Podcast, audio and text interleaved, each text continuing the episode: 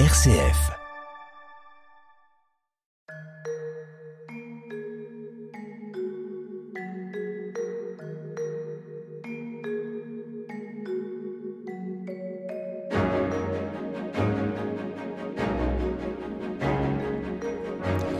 Bonjour à tous, au micro Sophie de Villeneuve. Je suis heureuse de vous retrouver sur RCF et Radio Notre-Dame pour cette nouvelle édition de notre émission Où va la vie consacrée aux EMI, les expériences de mort imminente racontées par de nombreuses personnes dont les récits d'étranges et fulgurantes aventures dans l'au-delà ont des accents de vérité indéniables.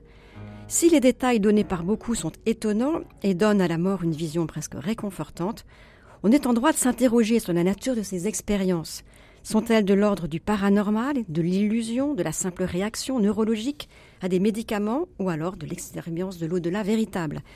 Trois invités seront là pour répondre à ces questions. Christine Clémineau, qui est présidente d'EMI International, une plateforme d'écoute aux personnes ayant vécu une EMI. Christine Clémineau raconte d'ailleurs sa propre expérience d'EMI sur le site Tistria. Jean-Pierre Rospard, directeur de recherche en neurobiologie, notamment à l'INRAE, il s'est intéressé à des disciplines variées comme la neuropsychologie et à la parapsychologie et à ce titre aux EMI. Et enfin Éric Charmetan, jésuite, professeur de philosophie au Centre Sèvres. Bonjour à tous les trois et merci beaucoup. Merci beaucoup d'être là et de répondre à toutes ces questions autour des EMI. Où va la vie? Sophie de Villeneuve. Une étude récente américaine révèle que durant les derniers instants de l'existence, l'activité cérébrale redouble, ce qui peut signifier que la personne peut entendre et percevoir des sensations très particulières. Jean-Pierre Rospard, les EMI sont-elles étudiées? Du point de vue scientifique En quoi interrogent-elles les médecins et les neurobiologistes? Et vous-même, pourquoi est-ce que vous y êtes intéressé? Alors, pourquoi je m'y suis intéressé? Euh, C'était dans la de droit fil de mes travaux en neurobiologie. Donc il y a des aspects strictement neurobiologiques dans cette expérience, euh, j'ai été contraint de regarder d'un peu plus près ce dont il s'agissait. Parce que c'est vraiment l'activité du cerveau qui est en cause. Alors, euh, en fait, chez les scientifiques, il y a trois positions vis-à-vis des, EMI, schématiquement. La première position, qui est la position majoritaire, en fait, euh, c'est de penser qu'il s'agit d'un pur problème euh, de dysfonctionnement du cerveau euh, et donc que ce sont des expériences parfaitement illusoires. Euh, les contes d'un cerveau en train de mourir, comme a dit un, neurobiologiste américain célèbre récemment. Alors, en fait, c'est ce qu'on appelle le modèle standard, c'est-à-dire qu'à la suite d'un traumatisme, le cerveau se met à fonctionner de manière un petit peu aberrante, libérer tout un tas de neuromédiateurs, d'où il résulte euh, analgésie, euphorie et euh, détachement, et également des décharges comme dans une épilepsie, alors ce qui met en branle différentes zones cérébrales, par exemple les souvenirs pour la revue de vie, etc. Alors, une deuxième position, euh, c'est de considérer que tout de même, c'est peut-être un peu vite dit, donc disons que ce sont les critiques modérés et qui euh, pensent que ces explications sont spéculatives, ce qui est vrai, puisque la plupart du temps, euh, il n'y a pas de mesure effective de toutes ces théories. Et euh, aussi difficile d'invoquer un mécanisme unique, puisque les conditions dans lesquelles apparaissent les EMI sont très diverses, hein, comme on, l'a dit. il y a des patients qui sont sous médicaments lors d'une anesthésie, mais pas forcément en danger de mort. Hein ou alors euh, ils sont sous médicaments. Euh, donc, dans le cas de l'anesthésie, mais éventuellement dans le cas d'une crise cardiaque, ils sont en danger de mort, mais il n'y a pas de médicaments. Ou alors, euh, dans une situation totalement normale du point de vue cérébral, lors d'une chute. Donc, ils ont déduit qu'en réalité, on, on, on, est incité à considérer que l'expérience est plutôt inexpliquée. Et ils amènent des éléments positifs en faveur de ce point de vue. Euh, et si je fais référence à, plusieurs travaux, en particulier à l'université de Liège, en Belgique, où euh, ils ont montré que le vécu des personnes en EMI était, d'après leurs propres mots, plus réel que la réalité. C'est-à-dire que quand on comparait à l'aide d'échelles d'évaluation, comme toujours, les, souvenirs des gens qui ont vécu une EMI avec des souvenirs de la vie euh, normale ou de souvenirs de rêve, on s'aperçoit qu'elles sont beaucoup plus fortes dans le cas des, EMI. Ce qui vient singulariser en quelque sorte l'expérience et ce qui ne permet donc pas de la dévaloriser de ce point de vue-là. Donc ils vont tenir en réalité les, EMI pour inexpliqués. Et enfin, il y a une troisième catégorie de scientifiques, les minoritaires, qui, ceux-là, euh, essayent euh, de montrer que les EMI ne sont pas produites par le cerveau ah. et ne sont pas non plus des illusions.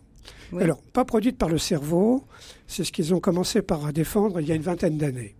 Mais comme vous l'avez rappelé, dans votre question, des travaux récents viennent invalider ce point de vue. C'est-à-dire qu'en mesurant des, e des électroencéphalogrammes euh, de patients en cours de crise cardiaque, on a pu montrer que 30% d'entre eux avaient des EEG normaux pendant une cinquantaine de minutes. Donc on ne peut pas dire que affirmer que le cerveau n'était pas en cause. Oui, donc finalement, c'est une activité euh, normale, en fait, du, cerveau? Ça pourrait être une activité spécifique, euh, particulière. Qu'on connaît encore mal? Qu'on connaît mal, donc d'où le qualificatif d'inexpliqué que leur donnent certains. Mais c'est ici que peut-être que je dois Allez, allez-y. Je, vois votre œil qui, brille là. Oui, oui, oui. Parce que j'aime bien les controverses et les contradictions en science. C'est ce qui fait avancer en réalité. D'où l'intérêt quand même d'apporter attention, à mon sens, aux déclarations euh, de ce que les patients disent avoir perçu lorsqu'ils étaient en dehors de leur corps. Alors certes, les scientifiques ne tiennent pas vraiment en compte, on peut le comprendre, ce que racontent les patients eux-mêmes, parce qu'ils peuvent se tromper, euh, euh, ils peuvent s'illusionner eux-mêmes sur ce qu'ils ont vécu. Mais ils sont plus portés quand même à donner du poids à ce qui est vérifié par eux-mêmes. Donc quand ils vont eux-mêmes interroger les patients, interroger le corps médical, etc., qui peuvent comparer les déclarations des uns et des autres. donc il y a plusieurs publications dans des revues euh, scientifiques tout à fait cotées qui rapportent ce type de vérification. Et donc il y a correspondance entre ce que le sujet dit avoir vu et ce qu'on peut vérifier auprès du corps médical. Et parfois c'est assez frappant parce que ce sont des choses euh, tout à fait inattendu. Par exemple, vous avez des exemples Par exemple, oui, j'ai un exemple euh, où le, la personne décrit le chirurgien comme euh, agitant les coudes comme s'il voulait voler. Ce qui semble totalement absurde dans une dans une opération. Lors d'une opération, oui, absolument. Oui. Donc on a été interrogé le, le médecin. Il a dit oui, c'est tout à fait exact. C'est-à-dire que quand j'ai mis mes gants désinfectés, etc. Je montre à mes assistants, avec les coudes, les instruments dont j'ai besoin euh, pour la suite. Voilà, c'est le, type de, vérification. Il y en a beaucoup d'autres, hein, en fait. du même type. Du, même, type. Où on se rend compte qu'en fait, ça, a vraiment existé dans la, dans la réalité. Alors voilà. Et que le, le, en question ne raconte la réalité. Apparemment. Apparemment. Alors c'est un point de vue qui est toujours minoritaire, parce que la majorité considère que c'est impossible. Et donc ils s'en tiennent à, ce point de vue, et donc il leur faudrait des preuves beaucoup plus fortes. Bien sûr. Pour être convaincus. Christine Clémineau, vous avez aussi vécu des choses comme ça. Euh, vous, vous, voyez des choses qui, étaient dans la réalité? Vous avez pu le, le constater Complètement. Ce n'est pas ce n'est pas possible de le nier en fait. Mmh. Moi, j'ai euh, décrit euh, l'anesthésiste qui m'a qui m'a accueilli donc dans l'eau de l'accueil. Et en fait, je la connaissais, donc elle, elle, avait la peau blanche, elle avait les yeux verts, elle était rousse. Et en fait, j'ai découvert par la suite, donc euh, presque cinq ans après, que c'était la mère de ma meilleure amie, qui était anesthésiste. Donc ça, je n'ai pas pu l'inventer ni la fabuler. Ça a été vérifié. Et quand j'ai le chirurgien est venu me voir après l'opération, il me dit alors, Madame Climino, comment allez-vous? Et je dis, bah, il est où le deuxième? Il me dit, euh, et il a été surpris parce qu'il pensait que, euh, enfin, qu'il était tout seul à m'opérer. Je dis, bah non, il y avait bien deux messieurs qui m'opéraient. Donc ça pareil, j'ai pu le vérifier. Euh, où s'est garé mon papa? Euh, en dehors de l'établissement Qu'est-ce qui s'est dit avec les ambulanciers? Tout ça, j'ai écouté. Après, je suis allée me balader donc en dehors de mon corps, hein, on est bien d'accord, euh, puisque mon, mon, corps était allongé sur le lit, j'étais dans le coma pendant cinq jours. J'ai pu aller me promener entre guillemets dans le couloir et décrire euh, combien de chaises il y avait dans le couloir. Euh, il était tard dans la nuit, il y avait un bureau attenant à ma chambre avec un téléphone mal raccroché, une armoire en métal, et tout ça, je l'ai vérifié par la suite en questionnant mon père. Vous voyez? Donc, euh, on peut pas, on peut pas l'ignorer. Ça serait stupide. Bien sûr. Euh, je, comprends bien que ça défie la raison.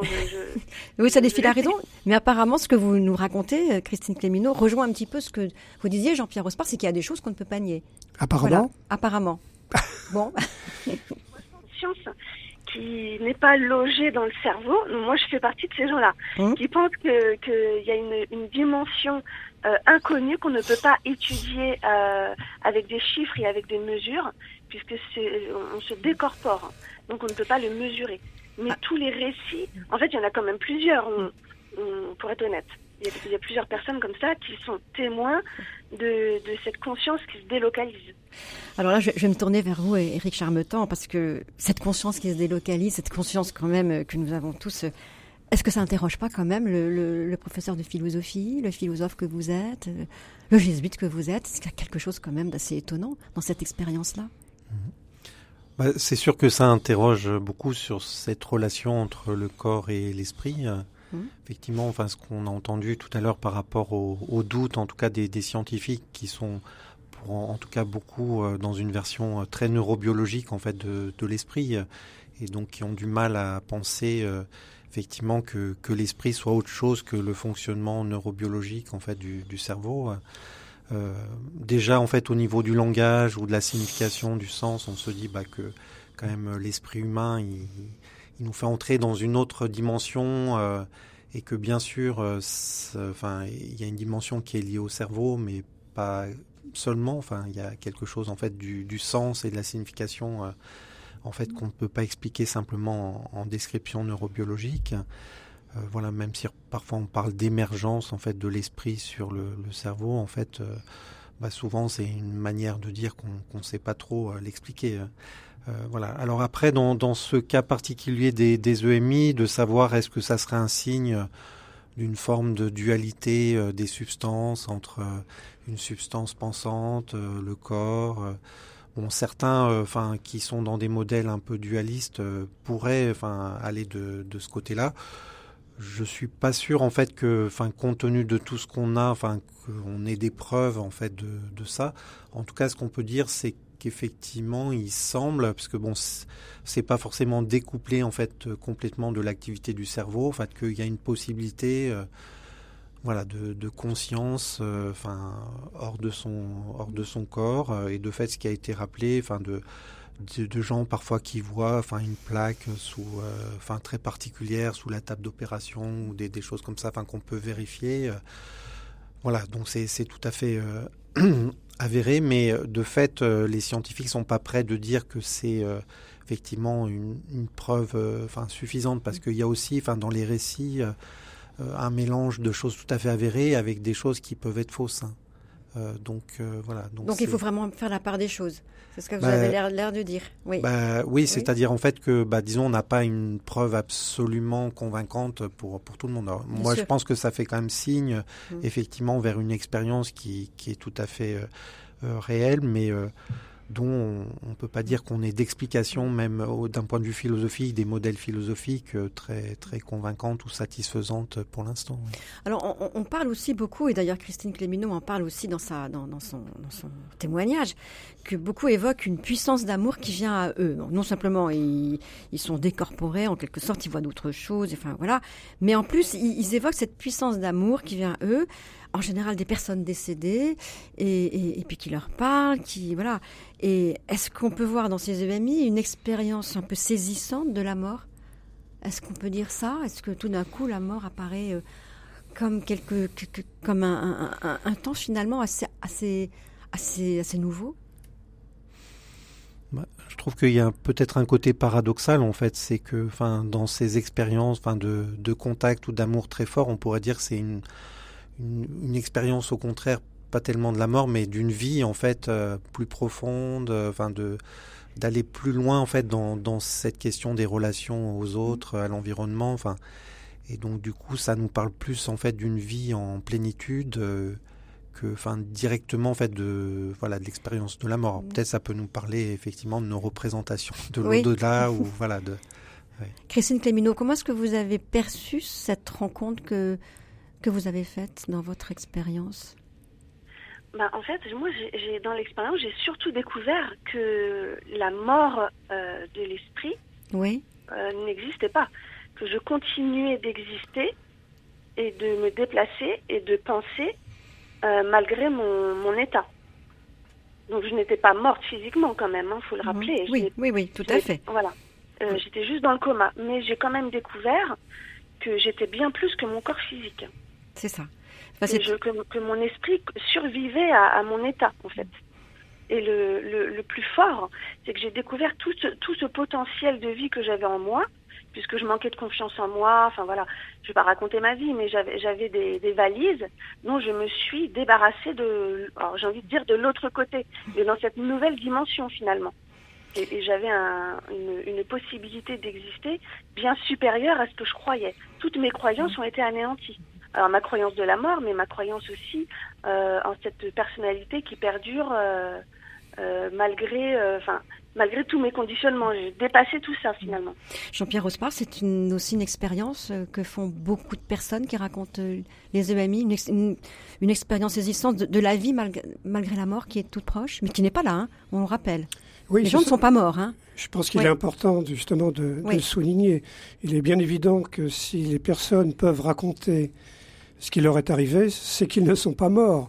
Leur cerveau n'est jamais mort.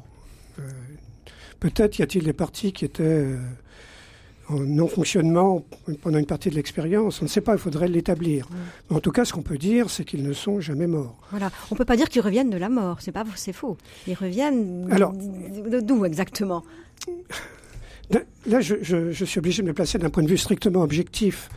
Donc je, ne veux pas du tout euh, nier ni d'évaluer en quoi que ce soit le sentiment du sujet d'avoir été proche de la mort. C'est tout à fait possible. Je, ne peux pas euh, décider de cela. Hein. Tout ce que je vois d'un point de vue extérieur, c'est que on ne peut pas affirmer que ces personnes sont mortes hmm. à nul moment. Tout à fait. C'est-à-dire elles le disent tout d'ailleurs. Nous n'étions pas morts. Et d'ailleurs, Christine Clémineau, vous le dites bien, j'étais très en vie, au contraire. Oui, en fait, j'ai jamais été plus en vie qu'à ce moment-là. Moi, j'encourage pas les personnes à sauter par la fenêtre, comme je dit. Évidemment, il y a d'autres euh, possibilités d'atteindre euh, cette euh, sublimation, ce, ce, côté sacré de la vie. mais il y a, y, a un côté, il y, a, y a quelque chose qu'on n'a pas encore évoqué, et j'aurais bien voulu prendre le temps d'en parler simplement. Il y, a eu un diagnostic de paralysie pour ma part, oui. puisque je me suis défenestrée. Et en fait, dans l'expérience, j'ai eu, j'ai été transcendée par la luminosité euh, vraiment étincelante euh, d'amour, et j'ai compris que j'allais guérir euh, psychologiquement, spirituellement et physiquement. Et c'est vrai que trois mois après, malgré le diagnostic de paralysie, j'ai retrouvé l'usage de mes jambes. Mmh. Donc c'est un point aussi qu'on ne peut pas ignorer. Alors ma vie a, a pris une autre tournure, beaucoup plus plus sereine, plus plus paisible et plus, et, plus belle. Vraiment, j'ai un, point de vue euh, sur la vie euh, beaucoup plus doux. Euh, et là, on peut, et ça aussi, ça fait partie des capacités de résilience et de, de, de, rebondir malgré toutes les toutes les épreuves que j'ai eues. J'ai rebondi et je me suis reconstruite dans tous les sens du terme.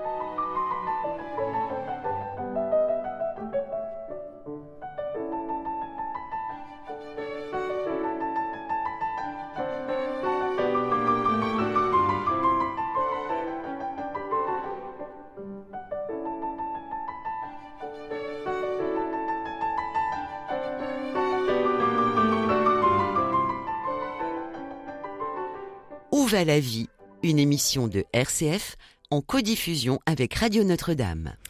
Un extrait de l'Allegretto du 17e concerto de Mozart interprété par Alfred Brendel. Un grand merci à nos invités qui viennent aujourd'hui nous parler des EMI. Vous venez d'écouter, d'entendre Christine Clémineau, qui est présidente d'EMI International, une plateforme d'écoute aux personnes ayant vécu une EMI. J'ai invité aussi Jean-Pierre Ospar, qui est directeur de recherche en neurobiologie, et Éric Charmetan, qui est jésuite et professeur de philosophie au Centre Sèvres.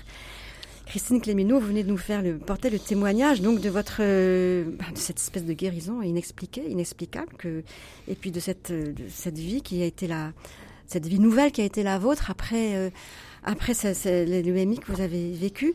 Moi, j'aimerais me tourner vers vous, Éric Charmetan. Est-ce que est-ce que la religion chrétienne a quelque chose à dire devant ces expériences? Est-elle sceptique? Est-ce qu'on peut percevoir dans ces expériences une manifestation divine? Oh là, plein de questions. Hein. Voilà, donc en fait, c'est toujours difficile de, voilà, de, d'authentifier entre guillemets en fait euh, bah, cette expérience mm. religieuse, mais en tout cas le témoignage de, de Chrissy me faisait penser euh, justement à ce qu'on peut entendre autour euh, des guérisons inexpliquées à Lourdes, mm. en fait où des gens bah, vont pouvoir être guéris, mais ce qui compte en fait aussi pour l'authentification, c'est la dimension du sens en fait et comment ça prend sens dans l'histoire de, la personne, le sens aussi euh, par rapport à, la foi chrétienne. Et donc euh, il me semble en fait que l'EMI en, en tant que tel, bah, c'est une expérience effectivement, euh, enfin qu'on n'explique pas, pas tellement, mais qui dit quelque chose en fait d'une forme de d'unification, enfin en tout cas dans un certain nombre de cas d'unification de, de la personne voilà comme saisie en fait euh, et une vie euh, nouvelle qui est donnée. Donc à ce titre, euh, pour moi, ça, ça peut tout à fait prendre le, enfin, qualifier ça aussi d'expérience spirituelle, religieuse. en fait, ça peut, c'est-à-dire dans le sens où bah, d'autres peut-être vont l'expérimenter, le chemin de Damas, en fait, Saint Paul. Voilà, donc des moments en fait vraiment importants de, de conversion et, puis de, changement, enfin ou de prise de conscience de leur vie ou dans la vie, euh, je sais pas, d'Ignace de, Loyola, enfin ce qu'on parle de l'expérience du cardonnaire, donc où il voit toutes les choses sous un jour nouveau. Enfin, donc euh, voilà, donc d'expériences euh, mystiques. Alors là, c'est c'est vrai que c'est lié souvent quand même à, un accident, enfin ou enfin une proximité de la mort.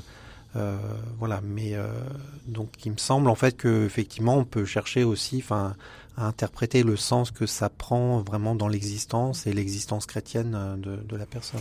Jean-Pierre Ospar, que disent les agnostiques qui font des, des EMI alors, ah, ça c'est une question délicate parce que je, n'ai vu aucune étude spécifiquement sur les agnostiques. Mais, quand même, vous avez quand même peut-être vu des témoignages ou des choses comme ça, oui je vous donne mon impression, si vous voulez, qu'il euh, n'y a pas de caractéristiques propres aux agnostiques. Ils ont les mêmes expériences euh, que tout le monde. Et comme ils sont, je pense, dans la société française actuelle, par exemple, majoritaires, euh, les échantillons qu'on va recueillir vont être probablement avec une majorité d'agnostiques. Alors, ce qui est intéressant, je trouve, dans ce cas, c'est de voir qu'ils ont une, une réaction euh, assez particulière de ce point de vue-là vis-à-vis des églises. C'est-à-dire que ça ne les en rapproche pas. Euh, ils, ils, pensent que leur expérience est complètement différente de ce qu'enseignent les églises. Et alors, ça m'a fait réfléchir parce que effectivement, euh, l'imagerie euh, classique, euh, c'est celle du jugement. Et ils disent, moi, je n'ai pas été jugé, j'ai été mon propre juge en quelque sorte. Alors que, je pense que Eric va pouvoir développer davantage ça, l'idée chrétienne, en fait, elle, est, elle est double, c'est une médaille à deux faces. Mais à la fois Dieu juge, mais aussi Dieu amour. Et j'ai été très surpris de voir que c'était pratiquement pas repris euh, dans ces échantillons de cas français. Éric Charmetan, est-ce que ça bouscule pas un peu la théologie? Bah, disons en tout cas sur la question du, jugement dernier, effectivement. Euh, alors après, on peut se dire, on n'est peut-être pas encore au, vraiment au stade du, jugement dernier, mais de fait, dans les représentations euh, de beaucoup d'églises, avec cette pesée des âmes, en fait, en fonction de leur action, enfin voilà voilà, de séparer, enfin voilà, les, mm. les boucs euh, et puis les, les, mm-hmm. brebis, etc. Enfin, donc euh, effectivement, ce, ce côté euh, jugement, euh, bah, c'est aussi pour dire l'importance de, de, la vie humaine, que en fait pour les mm. chrétiens on n'a qu'une seule vie, euh, et donc, euh, mais qu'il y a, y a, toujours quand même cette dimension de, de la miséricorde. Enfin, dans mm. les dans les lettres de Paul aussi on dit, enfin, Dieu est plus grand que notre cœur. Enfin, donc aussi toujours cet aspect-là, en fait, qui, qui, est présent, mais le jugement, c'est dire aussi quand même l'importance de, de, la vie humaine, c'est-à-dire mm aussi et que c'est quand même beaucoup du côté de la charité que se joue en fait euh, la question du, du jugement. En fait, on peut penser à Matthieu 25, euh, voilà, euh, d'avoir aidé le Christ dans le pauvre, de celui qui avait faim, de celui qui était prisonnier, etc. Enfin, démuni. Et, et, donc, les EMI en tant que telles, elles peuvent être un moment important aussi pour se, se remettre dans cette direction et cette importance de, la vie humaine. Oui.